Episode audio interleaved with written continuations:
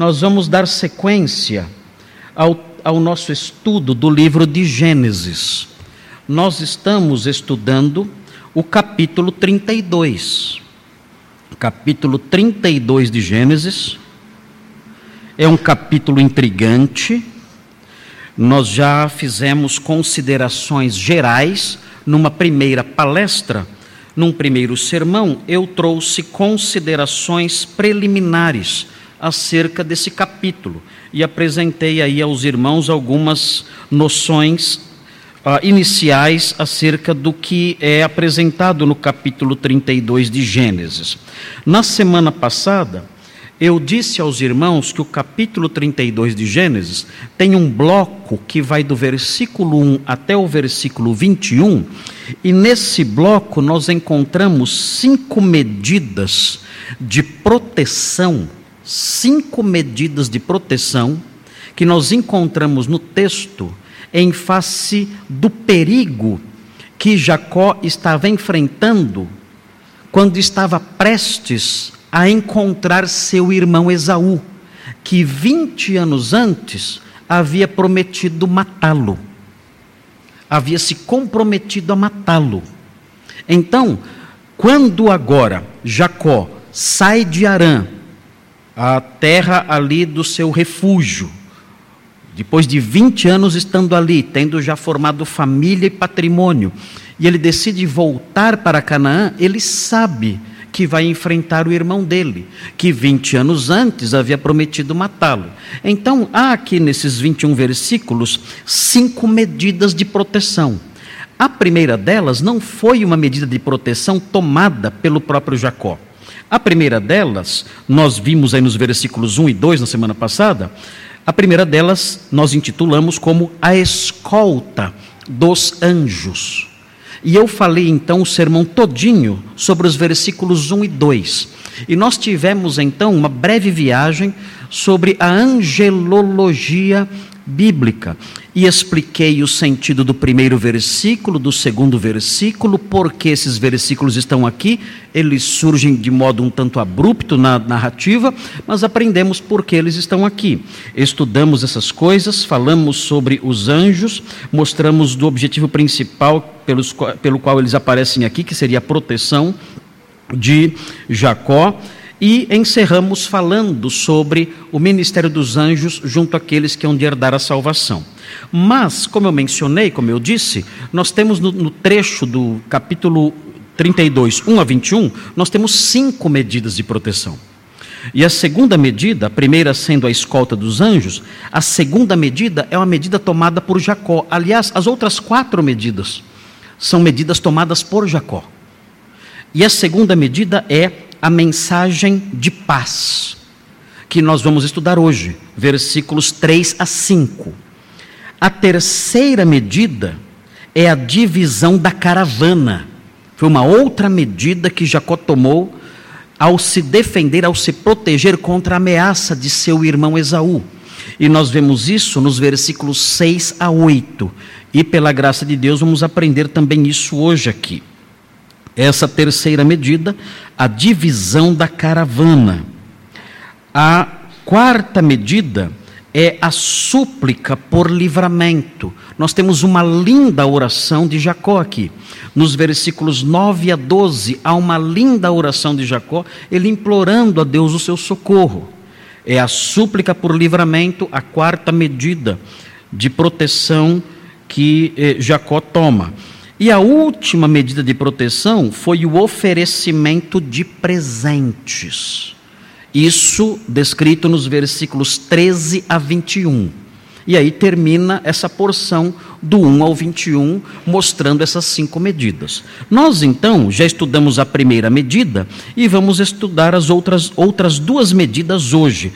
Não dá para estudar as cinco medidas hoje, as outras quatro medidas hoje, mas vamos estudar as medidas 2 e 3. É um texto facinho, não é um texto difícil. É um texto fácil de entender. Então nós vamos compreender o texto, vou explicar cada um dos versículos e depois, como nós sempre fazemos numa abordagem pastoral, nós vamos extrair desse texto lições para a nossa vida, para o nosso dia a dia. A palavra de Deus foi escrita com esse objetivo de nos ensinar, nos ensinar inclusive a viver o nosso dia a dia normal aí, o nosso cotidiano. A palavra de Deus nos ensina isso também através dessas narrativas. Vamos então ver a segunda medida, medida esta tomada por Jacó para se proteger de seu irmão Esaú. Essa medida está nos versículos 3, 4 e 5. Veja aí na sua Bíblia, 3, 4 e 5 de Gênesis 32. Gênesis 32, versículos 3, 4 e 5. Diz assim: Então Jacó enviou mensageiros adiante de si a Esaú, seu irmão, a terra de Seir, território de Edom e lhes ordenou: Assim falareis a meu senhor Esaú. Teu servo Jacó manda dizer isto: Como peregrino morei com Labão, em cuja companhia fiquei até agora. Tenho bois, jumentos, rebanhos, servos e servas.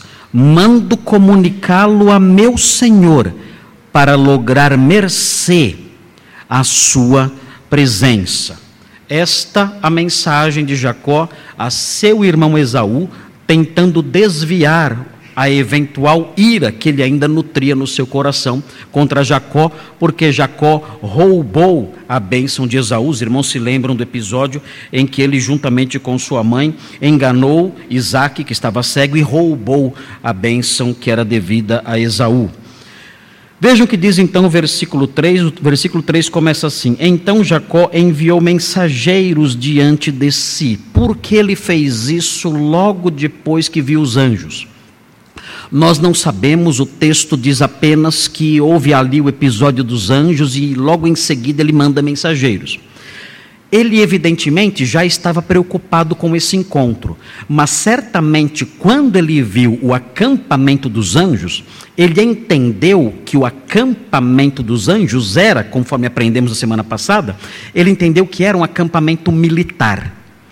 Isso certamente despertou nele ainda mais a noção de perigo. Ora, se Deus está enviando um pelotão de anjos anjos guerreiros para me proteger e para me acompanhar, já que é um acampamento, um acampamento é móvel, então realmente é bem possível que eu tenha perigos terríveis que enfrentar pela frente. Então, certamente a noção, a, a, a visão dos anjos, claro, acentuou a sua segurança, mas acentuou também a possibilidade do perigo ser grande. Então, por causa disso, ele enviou mensageiros adiante de si. E vejam a sequência. Ele enviou mensageiros adiante de si, e notem a frase que vem a seguir. Essa frase que vem a seguir é uma frase construída pelo escritor no afã de trazer à mente do leitor algumas lembranças, para mostrar que realmente era perigoso. Vejam, ele diz assim: ele diz assim, enviou mensageiros adiante de si a Esaú. Esaú, todos se lembram. Esaú é seu único irmão. E Esaú é seu único irmão, aquele que foi enganado por ele aquele que prometeu matá-lo. E o texto prossegue: Esaú, seu irmão, a terra de Seir. A terra de Seir, a palavrinha Seir, lembra no texto hebraico a ideia, a palavra peludo. E por que a lembrança dessa palavra, a palavra peludo, despertava o perigo que Jacó estava prestes a enfrentar. Por quê? Muito simples. Jacó, para roubar a bênção de Esaú, ele se fez passar por um homem peludo. Então, quando o leitor, no texto original, lê essas palavras, algumas imagens vêm à sua mente. Esaú, seu irmão. Ah, aquele que prometeu matá-lo.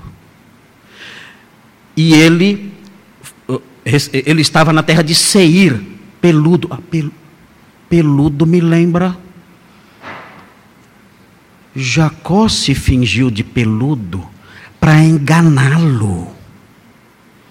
Então, o leitor vai, vai, vai, vai crescendo no entendimento do perigo. Esse irmão é o irmão que foi enganado. E o texto prossegue: território de Edom. Edom? Edom significa vermelho. É uma palavra relacionada ao termo vermelho. E quando nós lemos isso, nós nos lembramos: ah, Jacó comprou a primogenitura de Esaú, dando a ele um pouco de guisado vermelho. Então, essa frase traz à mente do leitor três episódios.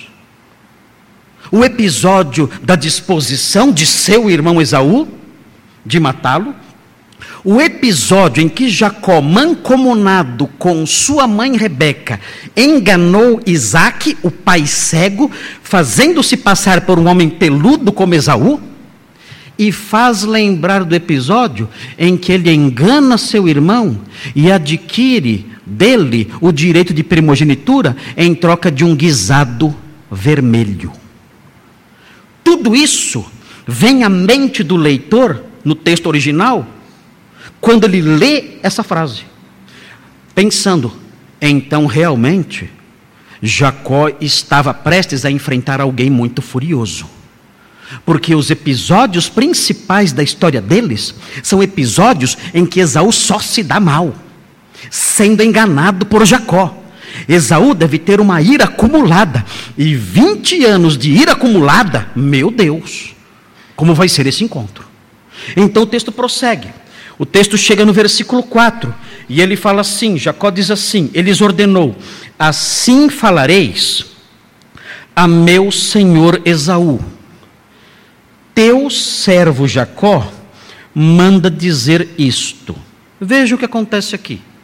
O que nós vemos aqui é a adoção de uma postura submissa e servil por parte de Jacó. Ele assume essa postura submissa e servil. Pode ser, pode ser que ele esteja praticando aqui apenas uma cortesia diplomática comum naquela época, mas parece que não, porque ele diz aos servos: Assim falareis a meu senhor Esaú. Ele diz isso aos servos. E das palavras, teu servo Jacó essa postura servil é estranha. E nós veremos mais para frente por que essa postura servil é estranha. O que passou pela cabeça dele? É claro, ele quer apaziguar a seu irmão, mas há outras compreensões aqui que nós vamos ah, expor depois. Na sequência da história, quando nós chegamos no capítulo 33, no capítulo 33, versículo 3, vejam o que ele faz. 33, 3. E ele mesmo, Jacó, adiantando-se, prostrou-se à terra sete vezes, até aproximar-se de seu irmão. Quando ele viu Esaú, ele foi até ele e ele se prostrou sete vezes diante do irmão. E quando nós lemos os versículos 6 e 7 do capítulo 33 também, diz assim: Então se aproximaram as servas, elas e seus filhos, as servas de, de Jacó, uh, é, Bila e Zilpa, elas se aproximaram, elas e seus filhos, e se prostraram. Chegaram também Lia e seus filhos, e se prostraram. Por último, chegaram José e Raquel, e se prostraram. Todos eles nessa postura servil, nessa postura humilde, nessa postura submissa. E parece que isso era sincero porque o próprio Jacó fala isso com seus servos, chamando Esaú de Senhor. Na sequência, ele diz: Como peregrino morei com Labão, em cuja companhia fiquei até agora. O que ele está dizendo aqui? Ele está dizendo: Olha, eu era peregrino em Arã. Lá em Arã eu era estrangeiro. Aqui, aqui eu não sou estrangeiro. Ele está sugerindo a seu irmão, além do, da abordagem serena, da abordagem submissa e servil para apaziguá-lo, ele também está sugerindo que ele tem direito de voltar. Ele não é peregrino em Canaã. Canaã é a terra dele, é o país dele. Ele foi peregrino em Arã. Em Canaã ele não é peregrino. Então, com isso, ele está tentando, com essa mensagem, essa mensagem tem por propósito fazer com que o coração de Esaú vá se desarmando. Meu irmão está se aproximando de mim como um servo. Meu irmão, ele era estrangeiro lá, aqui ele não é estrangeiro, aqui é a terra dele. Eu não posso impedi-lo de viver aqui. Aqui é a terra dele. Essa a mensagem. Ele prossegue no versículo 5, ele prossegue com a sua mensagem, sempre tentando desarmar o seu irmão. Ele diz: Tenho bois, jumentos, rebanhos, servos e servas. Ele está dizendo: Eu não estou voltando porque deu tudo errado. Eu não estou voltando porque eu dei com os burros na água. Eu não estou voltando porque tentei a vida lá fora e só me dei mal. Sonhei que se eu fosse para outro país, ali fugindo de você, ali eu teria muita prosperidade, mas deu tudo errado, estou voltando aqui pobre e eu preciso de ajuda. Não, não é nada disso. Eu não estou voltando para ser pesado a ninguém. Eu não estou voltando porque eu me dei mal. Eu tenho muita coisa, eu enriqueci. Eu tenho bois, jumentos, rebanhos, servos e servas. Lá em Arã, eu era estrangeiro, mas eu consegui prosperar muito. E eu estou voltando porque aqui é a minha terra, lá não é, aqui é a minha terra. Eu me dei muito bem lá, mas lá não é meu lugar. Eu enriqueci lá, mas lá não é meu lugar. Meu lugar é aqui. E assim ele vai tentando dispor o coração de Esaú para aprovar a sua chegada. E ele diz no finalzinho: mando comunicá-lo novamente a meu Senhor. Para quê? E ele diz: o propósito da mensagem. Para lograr mercê, ou seja, para que você, para que o Senhor me receba com amizade, apoio e simpatia. Eu estou enviando essa mensagem, eu estou comunicando isso tudo a você, ao Senhor. Imaginem um irmão dizendo isso ao seu irmão. Eu estou comunicando isso ao meu Senhor, Esaú, para lograr mercê à sua presença, para que eu seja recebido com amizade, apoio e simpatia. Eu eu fui peregrino lá. Eu me coloco humildemente diante de você como seu servo, para dizer que eu era um peregrino lá estou voltando para a minha terra. Eu não estou pedindo favor nenhum, eu não quero ser pesado para você. Eu sou rico, eu tenho muitos bens e estou voltando porque eu sei do que aconteceu no passado, das suas, das suas indisposições contra mim e eu quero encontrar em você um rosto amigo, alguém que me apoia, alguém que me recebe com simpatia. Essa foi a medida, a segunda medida, essa é a segunda medida de proteção que nós encontramos aqui no texto. Ele foi sábio, sim, ele foi muito sábio. Mas como isso foi recebido? Nós então lemos o texto.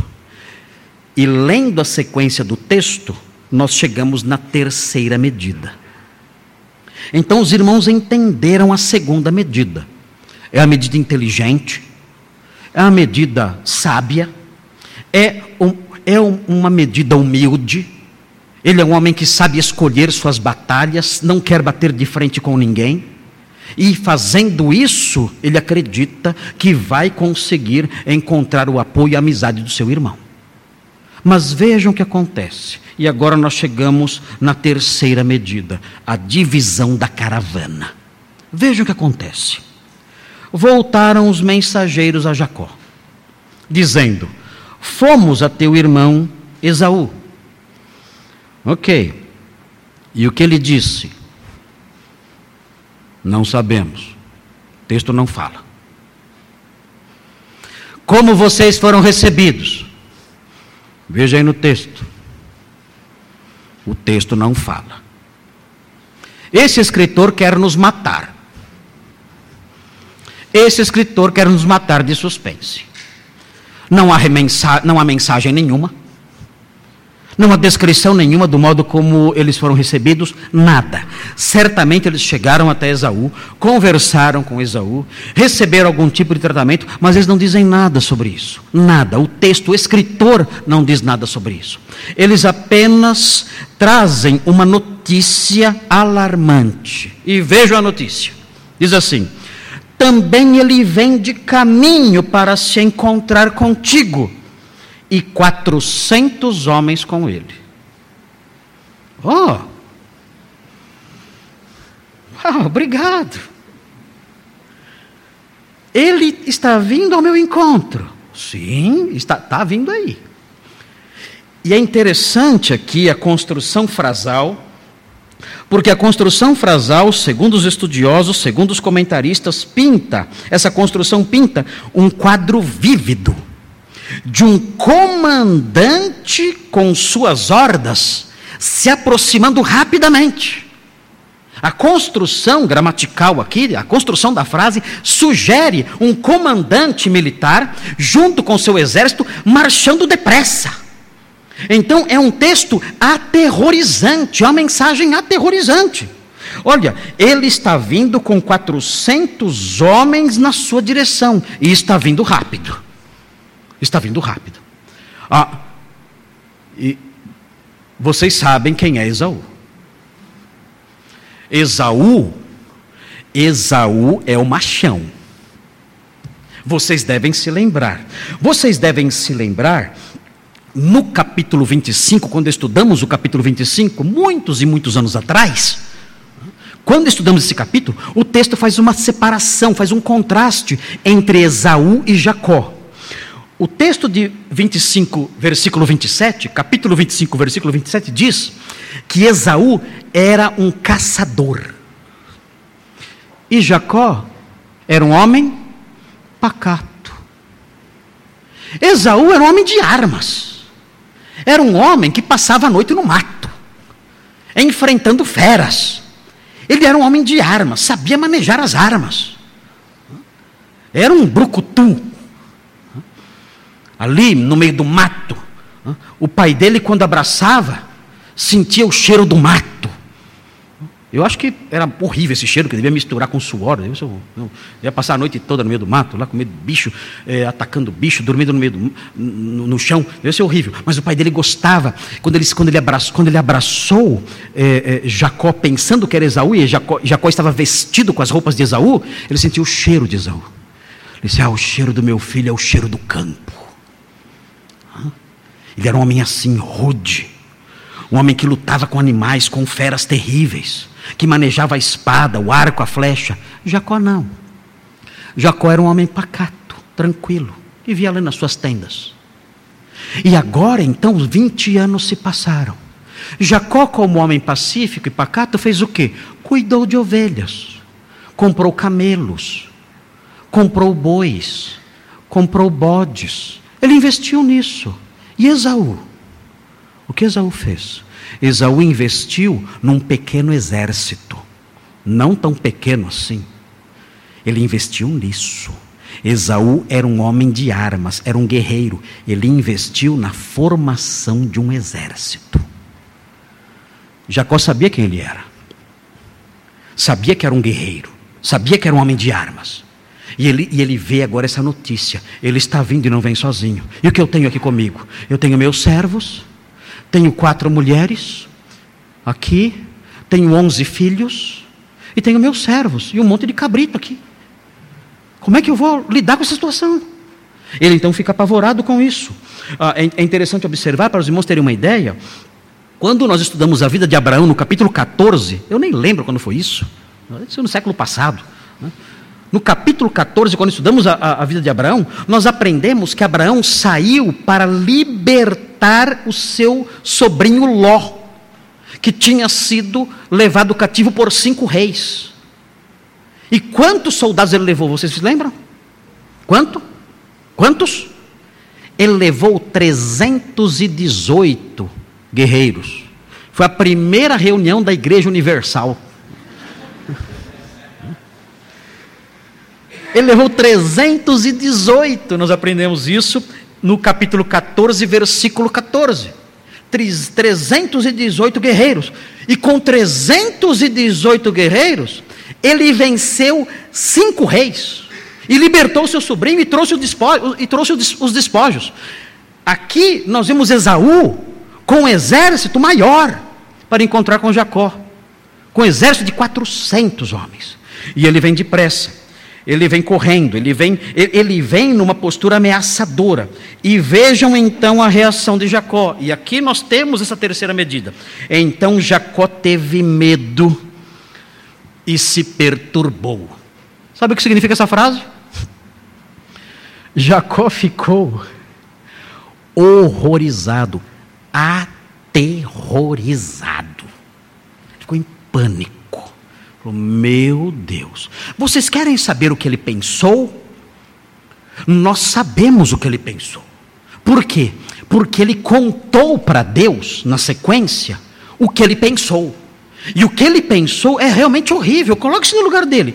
Veja o versículo 11. Ele contou para Deus o que ele estava pensando, o tamanho do seu horror. Veja o que ele diz no versículo 11: Livra-me das mãos de meu irmão Esaú, porque eu temo, para que não venha ele matar-me e as mães com os filhos.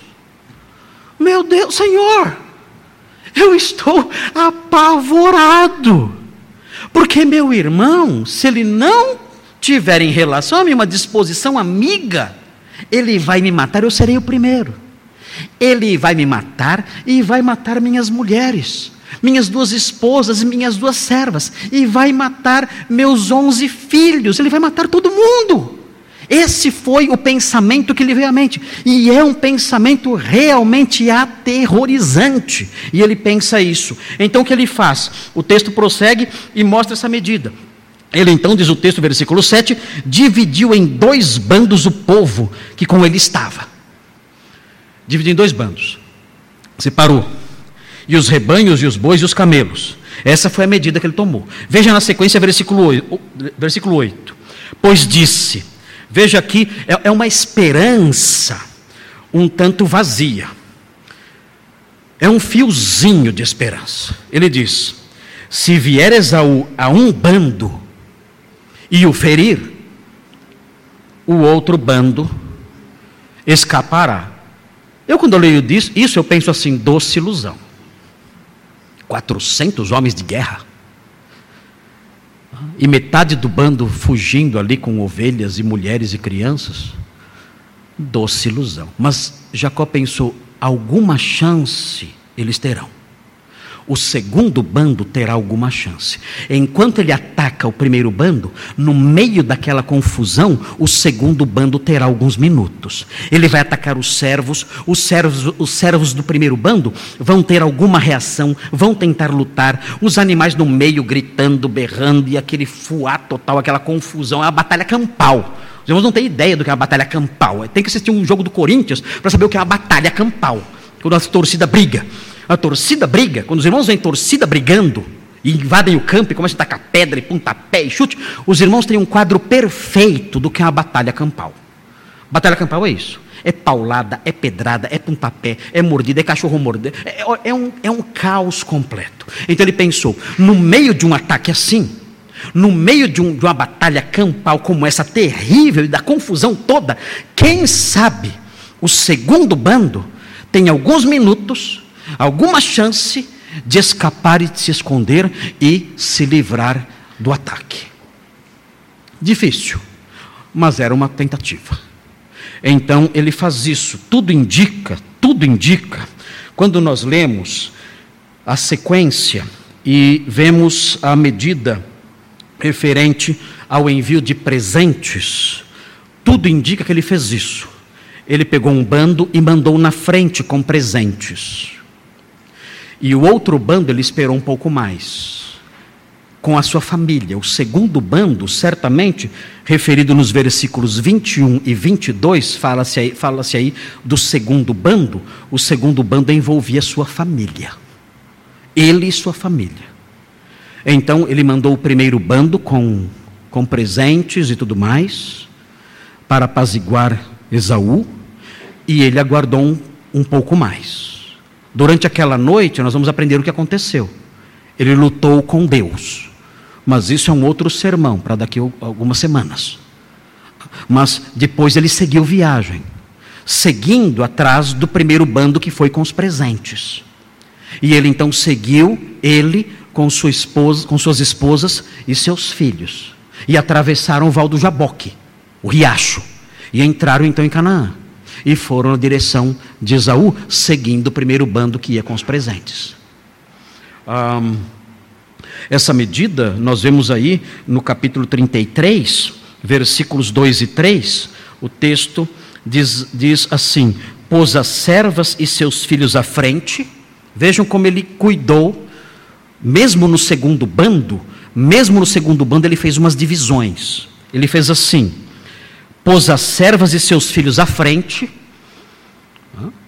ele não colocou as esposas na frente, mas as servas e seus filhos. Uma, uma, uma condição mais perigosa mas ele deu preferência na proteção de suas esposas. Pôs as servas e seus filhos à frente. Lia, que era a esposa que ele gostava menos, veio depois. Lia e seus filhos. A sua queridinha bonitinha, depois, Raquel. Essas duas deviam se odiar, né? Deviam se odiar. Jacó falou: Lia, você vai na frente dela, tá? Por quê? Porque você morre primeiro. Novidade para você. Você acha, que eu quero, que quem morra primeiro? É, é, é descarado aqui, né? É descarado. Lia vem depois, uh, Raquel e José por últimos. Mas é interessante observar quem foi o primeirão. O texto diz: E ele mesmo adiantando-se, prostrou-se à terra sete vezes. Ele foi o para-choque de todos. Ele fez isso. Então, nós, nós temos aqui uma noção dessa medida que ele tomou da divisão em bandos e até da divisão dentro do segundo bando, visando com isso a proteção da sua vida, da sua família e do seu patrimônio. Essas são as duas medidas de proteção que nós encontramos nos versículos 3 até o versículo 8. A mensagem de paz e a divisão da caravana. E aí vem a pergunta. Pergunta difícil. O que isso tem que ver comigo?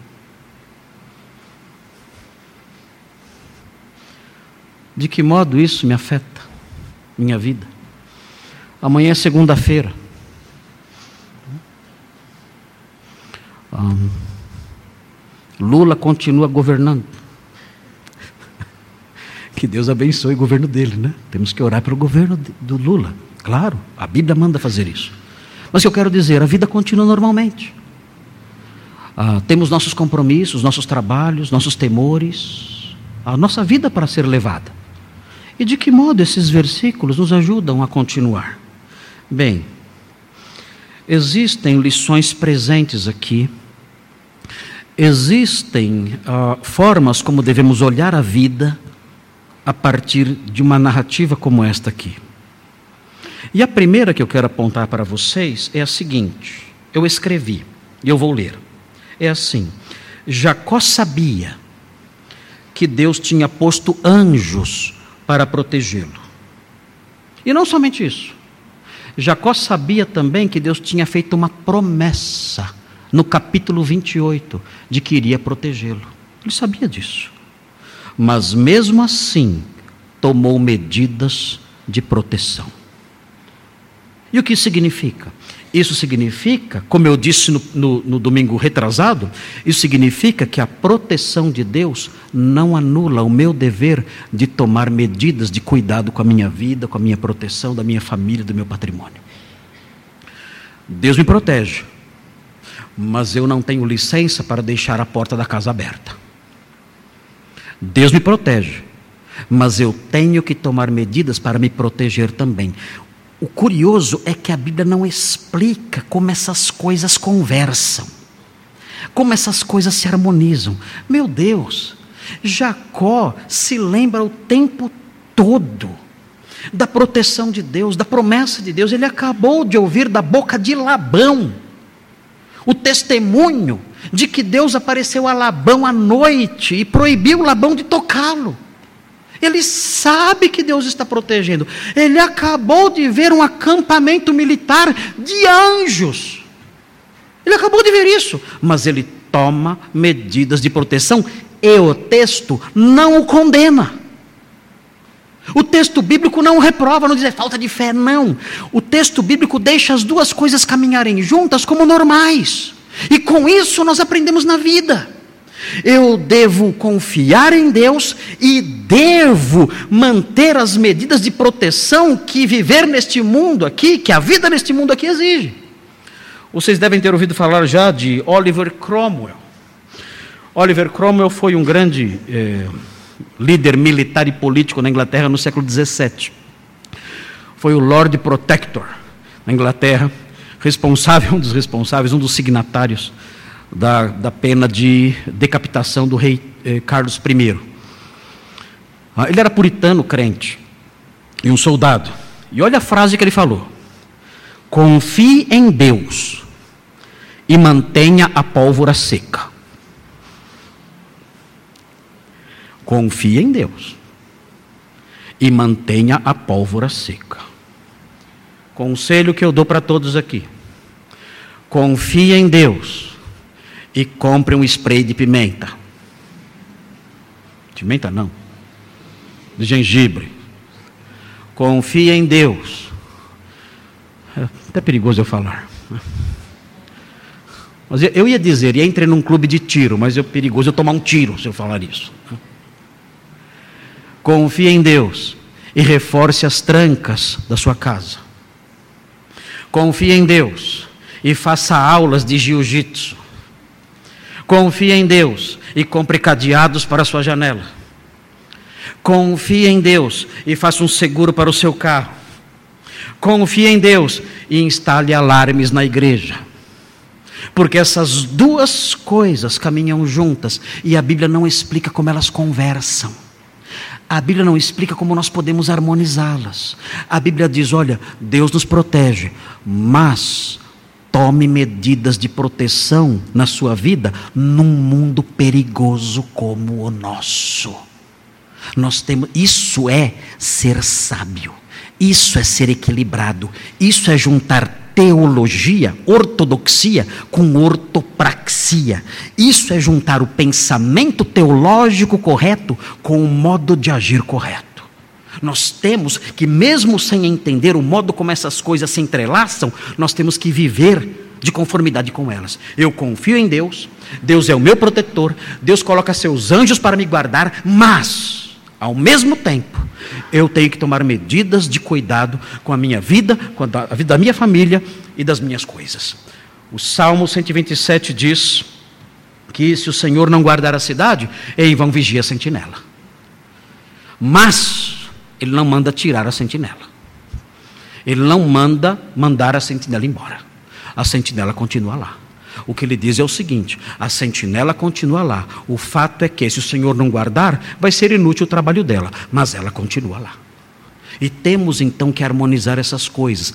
Isso é viver com sabedoria. Jacó sabia da proteção de Deus, mas tomou medidas de proteção. Segunda lição importante aqui, queridos, isso requer uma disciplina especial. A segunda lição é importante. Jacó teve medo, mas o medo não o deixou inativo nem amalucado. Ele não ficou doido, maluco, desesperado, sem pensar. Não. E também não deixou petrificado inativo, sem fazer nada. Não, ele não agiu assim. E aqui nós temos que aprender com Jacó. O medo fazia sentido, e o medo é normal. Numa situação como aquela, ele estava aterrorizado. Mas esse medo não anulou sua inteligência. Esse medo não anulou a sua disposição em fazer alguma coisa. Ele não entrou num quarto, se trancou e ficou lá com síndrome do pânico. Não, sei lá, não sei se síndrome, síndrome do pânico é isso. Não me interessa. Mas enfim, ele não ficou assim inerte, desesperado, chorando em pânico. Não. Ele usou a inteligência. Ele disse: Não, eu sei que é um perigo. Eu vou me aproximar de Esaú pacificamente. Eu não posso ganhar essa briga. Eu não posso. Essa batalha, eu não posso vencer. Não posso. Se eu, se eu me fizer de orgulhoso e dizer o quê? Vem para cima, eu vou tomar um couro. Eu não posso medir forças com esse homem. Eu não tenho condições. Ele reconheceu isso e agiu com inteligência. Ele pensou: eu vou tratá-lo como meu senhor. E vou me aproximar dele pacificamente. Vou dar a ele um relatório. Vou tentar desviar a ira dele. Eu vou usar a minha cabeça nessa hora. Eu vou pensar. Eu vou pensar, vou escolher as palavras e eu vou sutilmente influenciá-lo, porque eu não posso agir com orgulho e ir para cima dele e bater de frente, porque se eu bater de frente, será perda total. Eu não posso fazer isso. Nós temos que aprender com essas coisas. Há inimigos que nós temos que tratar assim. Eu não posso me orgulhar e dizer, eu vou para cima e que venha. Não, não. O inimigo maior do que você, meça, meça suas forças e diga: não, estou diante de uma situação que eu tenho que administrar de outra forma. Eu não posso vencer isso. Eu não posso vencer esse inimigo. Eu não posso vencer esse problema desse tamanho. Eu tenho que usar a minha inteligência. Eu tenho que tentar apaziguar essa situação usando a minha cabeça. E mais, ele não ficou parado. Ele dividiu em bandos. Era uma medida inócua, talvez mas ele fez alguma coisa. Ele não deixou que o medo deixasse paralisado sem fazer nada. E nós temos que aprender isso. Ele tomou medidas estratégicas e rápidas. Ele agiu assim. E nós, olhando para isso, vendo isso no texto, nós admiramos Jacó. Ele estava aterrorizado, estava assustado, estava com medo, mas ele foi homem. Ele usou a cabeça, ele pensou, elaborou uma mensagem inteligente. E, quando o medo aumentou, ele mesmo no meio do pânico, ele tomou medidas rápidas e estratégicas para proteger sua vida e a vida dos seus queridos. Isso me leva ao terceiro item. Jacó assumiu o papel de líder e defensor da sua casa. E aqui a conversa é com os homens. Ele assumiu o papel de líder e defensor da sua casa. Nós vimos no capítulo 33, versículos 1 a 3, nós vimos que ele colocou aquela sequência para encontrar Esaú, aquela sequência de pessoas. As servas primeiro, Lia depois, Raquel por último, mas ele foi o para-choque. Ele foi na frente. Ele foi o defensor da sua casa, o líder protetor da sua família. Na hora do perigo, ele se levantou e se colocou à frente, protegendo a sua casa, protegendo sua esposa, suas esposas, protegendo seus filhos, protegendo seu patrimônio. Foi assim que ele agiu. E era um homem, não era um homem de guerra. Não era um guerreiro. Não era um homem bom na espada, no arco, na flecha, na funda, nada disso. Ele era um homem, como diz o texto, um homem pacato. Mas ele assumiu o papel de um soldado e tomou a frente e defendeu sua casa. As feministas vão me odiar ao dizer isso. Mas eu não ligo para as feministas. Minha irmã, eu não ligo para as feministas. As feministas falando. Né? E o som de rojões corintianos. Para mim, não vale nada. As feministas, com seus gritos, só destruíram os direitos das mulheres. Só. Elas pintaram aí uma imagem da mulher vitoriosa, usando um terninho preto e sendo executiva de uma grande corporação. E disseram: Olha o que nós conquistamos para as mulheres. Uma executiva nas grandes corporações, que manda e desmanda, livre e independente esse é o perfil que elas pintam que conquistaram. Você quer ver o perfil verdadeiro? Desça a Cezefredo Fagundes, às nove horas da noite, e olhe para o ponto de ônibus. Você vai ver cinco homens e trinta mulheres esperando o ônibus. Às nove da noite.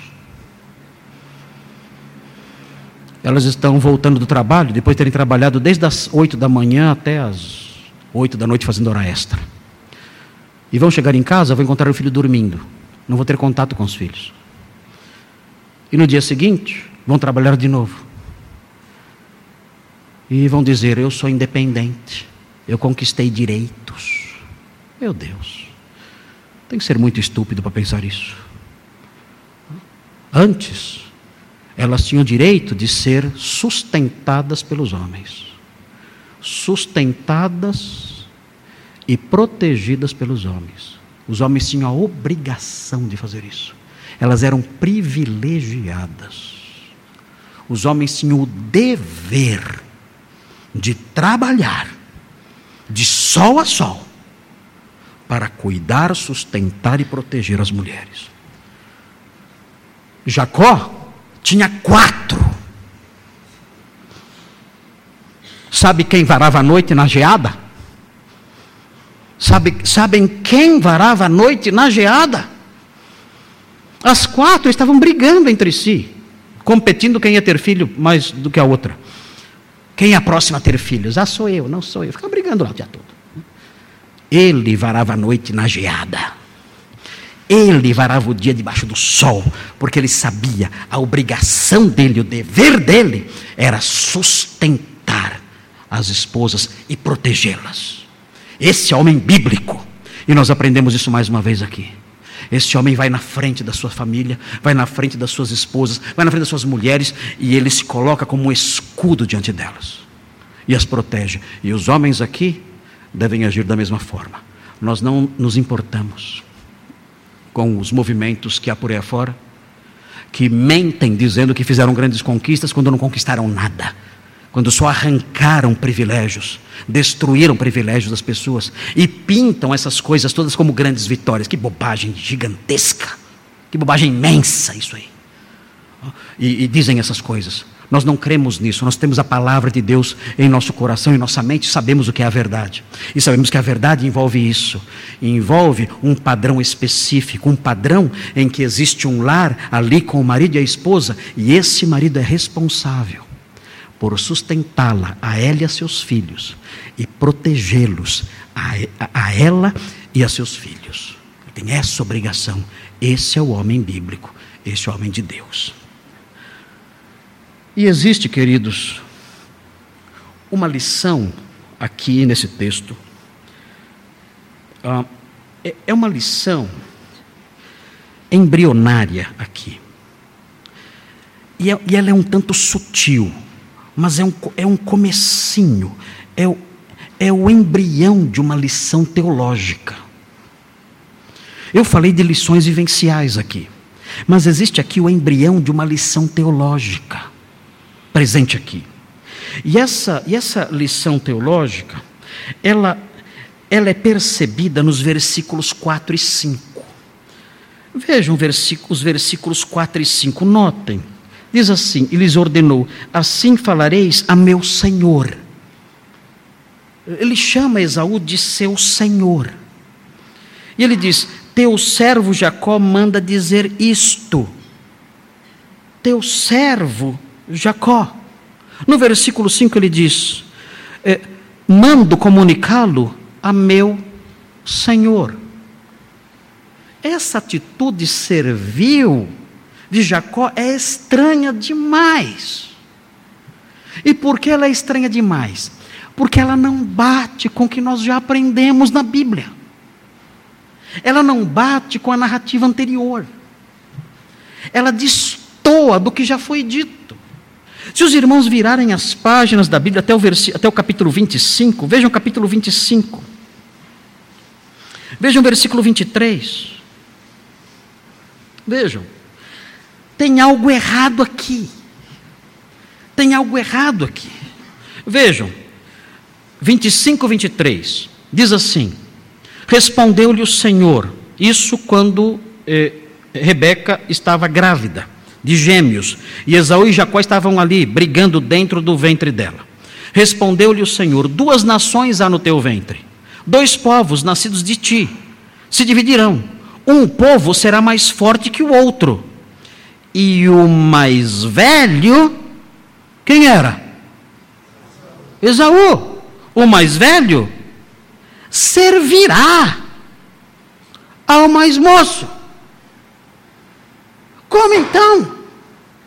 Como então chegamos no capítulo 32 e Jacó fala: Meu senhor, sou teu servo, não me está batendo. Alguém esqueceu alguma coisa. Porque isso, esse fato, essa postura, essa atitude não bate com o que nós aprendemos aqui. Alguém pode dizer, talvez ele não soubesse, porque ele estava no ventre da mãe quando isso foi dito. Ok. Então vire as páginas, chegue no capítulo 27. Veja o capítulo 27, ele sabia. Capítulo 27 e 29. Veja o que diz. É a teologia bíblica é extraordinária. Veja, veja o que diz o versículo 29. É Isaac abençoando Jacó. Veja o que ele diz: Sirvam-te povos e nações te reverenciem. Sê senhor de teus irmãos, e os filhos de tua mãe se encurvem a ti. Maldito seja o que te, amendo, abenço, o que te amaldiçoar, desculpem, e abençoado o que te abençoar. Ele sabia. A bênção dizia: Sê senhor de teus irmãos. E, no entanto, ele manda mensageiros para Esaú dizendo: Seu servo Jacó manda dizer ao meu senhor Esaú. E pior, vamos chegar no capítulo 33. Quando ele vê Esaú, o que ele faz? Ele se curva sete vezes. O que está acontecendo aqui? Não está batendo. A profecia é uma, a realidade é outra. A promessa é uma, a experiência é outra. O que está errado aqui? Deus esqueceu sua promessa? Deus mentiu? O que há de errado aqui? Irmãos, aqui nós aprendemos, meu Deus, nós aprendemos aqui uma lição teológica eh, se, se formando nas primeiras páginas da Bíblia. É lindo ver a gestação dessa doutrina. É lindo ver. O que nós aprendemos aqui parece que Jacó entendeu isso. Ele entendeu que a promessa de Deus, a promessa de Deus não engessa a fluidez da história. Não faz com que a história fique engessada de tal modo que seja impossível ele se curvar diante do seu irmão. Ele aprende o seguinte: eu sei que existe uma promessa de que esse povo de Esaú, eu sei que há uma promessa de que Esaú, o povo decorrente dele, eu sei que esse povo vai se curvar um dia, mas isso não engessa, não fixa a promessa, de tal modo que a história não possa fluir com variações. Variações que sejam até contraditórias. Há uma promessa, ele vai se curvar diante de mim, mas essa promessa não fixa o, o fluxo da história. Podendo haver na história variações que parecem contradizer a promessa. Alguém pode dizer, e qual a relevância disso? Meu Deus, qual a relevância disso? A Bíblia diz que nós somos o povo de Deus, somos herdeiros de Deus somos revestidos de uma posição, somos, somos colocados numa posição de graça, de glória, somos colocados numa posição de primogênitos, somos herdeiros dos céus, grandes glórias nos aguardam. E o que significa? À luz dessa história, à luz desses fatos, à luz dessa teologia. Isso significa que a promessa de Deus de nos glorificar não impede, não impede que na fluidez da nossa história nós sejamos humilhados, desprezados, diminuídos e maltratados. Deus prometeu que seremos revestidos de uma glória sem igual mas isso não impede, conforme aprendemos nessa teologia embrionária, isso não impede que ao longo da nossa história, a história flua, de tal modo que antes da plena concretização disso, nós sejamos humilhados, diminuídos, desprezados, atacados, tratados como nada. Se os crentes não entenderem isso, eles vão começar a rogar para si posições presentes que não lhes cabem. Eu não aceito isto. Eu sou filho do rei. E começam a dizer bobagens. Eu não aceito comer ovo frito. Eu sou filho do rei. Eu só como picanha. Bobagens. Eu não aceito essa doença. Jesus disse que eu seria vitorioso. Bobagens. Bobagens. Você não aprendeu com as primeiras páginas da Bíblia. As promessas gloriosas de Deus não engessam a fluidez da nossa história, de tal modo que coisas até contrárias, contrárias a essa glória, aconteçam conosco. Jacó tinha a promessa de Esaú se curvar diante dele, mas ele aprendeu, ele sabia que antes disso se cumprir, ele se curvaria, ele poderia se curvar diante de seu irmão, antes da plena realização dessa grande promessa. Nós aprendemos na Bíblia coisas maravilhosas. Vejam o que diz Romanos 8,18. Romanos 8,18 diz assim. Veja aí na sua Bíblia. Romanos 8,18. Fala assim. Porque para mim tenho por certo que os sofrimentos do tempo presente não podem ser comparados com a glória a ser revelada em nós. Há uma glória a nos esperar, mas isso não impede os sofrimentos presentes. A promessa da glória não engessa a nossa história de tal modo que ela só seja gloriosa. A promessa da glória admite experiências que não têm nada que ver com glória. Há sofrimentos presentes, ainda que haja promessa de uma glória futura. Vejam Filipenses 3.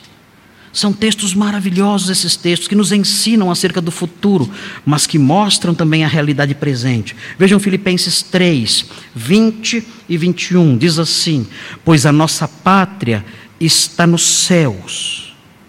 Colossenses, Filipenses 3, 20 e 21. Pois a nossa pátria está nos céus, de onde também aguardamos o Salvador, o Senhor Jesus Cristo. E aí vem a promessa o qual transformará o nosso corpo de humilhação. O nosso corpo que é humilhado pela morte, pela doença, pela dor, ele vai transformar esse corpo de humilhação para ser igual ao corpo da sua glória, segundo a eficácia do poder que ele tem de até subordinar a si todas as coisas. Um dia te, teremos um corpo glorioso. É uma promessa, um corpo glorioso, mas essa promessa não engessa o modo como a nossa história flui. Nós podemos passar pela experiência terrível de um corpo de humilhação. Isso não anula a promessa de Deus e a promessa de Deus não garante que isso não vai acontecer conosco nesta vida. Temos que aprender a lição que Jacó aprendeu lá atrás. O que Deus prometeu lá na frente não significa que eu terei somente experiências boas aqui e agora. Vejam Colossenses 3:4. Colossenses 3:4. Veja o que nos aguarda no futuro. Quando Cristo, que é a nossa vida, se manifestar, isso no futuro, então vós também sereis manifestados com Ele. De que modo? Aqui diz o texto: em glória. Essa promessa não engessa Deus de tal modo que eu só experimente glórias agora. Não. Essa promessa futura não engessa a mão de Deus, não engessa a nossa história, não fixa a nossa história de tal modo que nós só experimentemos glórias agora. Não. Nós aprendemos com a história de Jacó Aprendemos, ele se curvou diante de Esaú, ainda que houvesse uma promessa de Esaú se curvar diante dele. Vejam 1 João 3,2. 1 João 3,2. É a teologia que nos livra de enganos, é a teologia que nos livra de ilusões, é a teologia que nos livra de orações falsas, de reivindicações tolas, é a teologia que coloca o nosso pé no chão Veja o que diz 1 João 3,2: diz assim: Amados, agora, agora, somos filhos de Deus. Agora. Mas, ainda não se manifestou o que haveremos de ser. Nós somos filhos de Deus, mas ainda não se manifestou o que havemos de ser. Sabemos que quando Ele se manifestar, seremos semelhantes a Ele, porque haveremos de vê-lo como Ele é. A Sua presença visível e palpável será transformadora. O, o mundo ainda não viu a glória dos filhos de Deus. E Deus não tem, por causa de Suas promessas, obrigação nenhuma de mostrar a nossa glória já. Pode acontecer, e de fato acontecerá, de Deus mostrar ao mundo um povo humilhado, um povo pequeno, um povo fraco, lixo do mundo escória do mundo, desprezado por todos, ridicularizado por todos, escarnecido por todos, zombado por todos. Isso pode acontecer. Isso, no entanto, não significa que a promessa falhou. Não. A promessa permanece fixa ali no futuro, ainda que não experimente glória alguma agora. Jacó aprendeu essa lição e se curvou diante de Esaú. Eu tenho que aprender essa lição e saber, ainda não se manifestou o que eu serei. Eu vou passar por humilhações, por dores. O corpo da minha humilhação ainda é este. Eu serei zombado, injustiçado, ridicularizado, mas eu aprendi com a teologia bíblica. Eu aprendi que as promessas de Deus não garantem que isso não, que isso não vai acontecer. Mas eu tenho certeza que essas promessas um dia vão se concretizar, assim como a promessa da submissão de Esaú se cumpriu. Assim como um dia Edom se curvou diante de Israel. Nós aprendemos isso na história de Davi. E acontecerá conosco isso um dia também. Um dia a glória prometida será vivenciada por nós. Agora, nós não temos garantia nenhuma disso. Vamos orar, irmãos, pedindo a Deus que nos ajude a acolher essas coisas e assim vivermos de modo sábio. Obrigado, Senhor, por esse texto, por essas coisas e pelas doutrinas que brotam dele. Queremos pedir que o Senhor nos ajude a compreender isso e que isso mude o nosso modo de ver a vida e de viver a vida. Obrigado porque, ainda que sejamos humilhados agora, nós sabemos que existirá, haverá o dia da nossa glorificação, em que todos verão a glória dos filhos de Deus, quando o Senhor vai nos exaltar ao lado do Salvador, ao lado de Jesus Cristo, Rei dos Reis. Obrigado. Ajuda-nos a viver essa esperança, mesmo sabendo que glória alguma ela garante para o presente. Pedimos essas bênçãos em nome de Jesus. Amém.